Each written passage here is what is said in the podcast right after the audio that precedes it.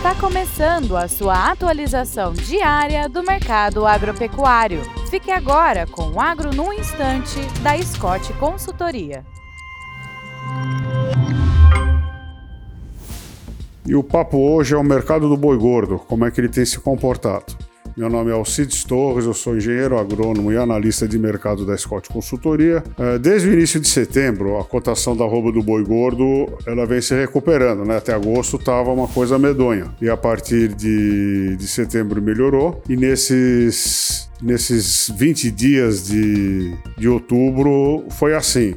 É claro que com menos evolução de preço, mas pelo menos os preços não caíram. Em algumas regiões produtoras, a cotação da roupa do boi parou de subir, mas a da vaca e da novilha continuou subindo. Considerando uh, São Paulo, né, a Praça de Barretos, a, até o dia 15 de, de outubro, por exemplo, a alta da cotação da roupa do boi gordo foi de 11%, entre 11% e 12%.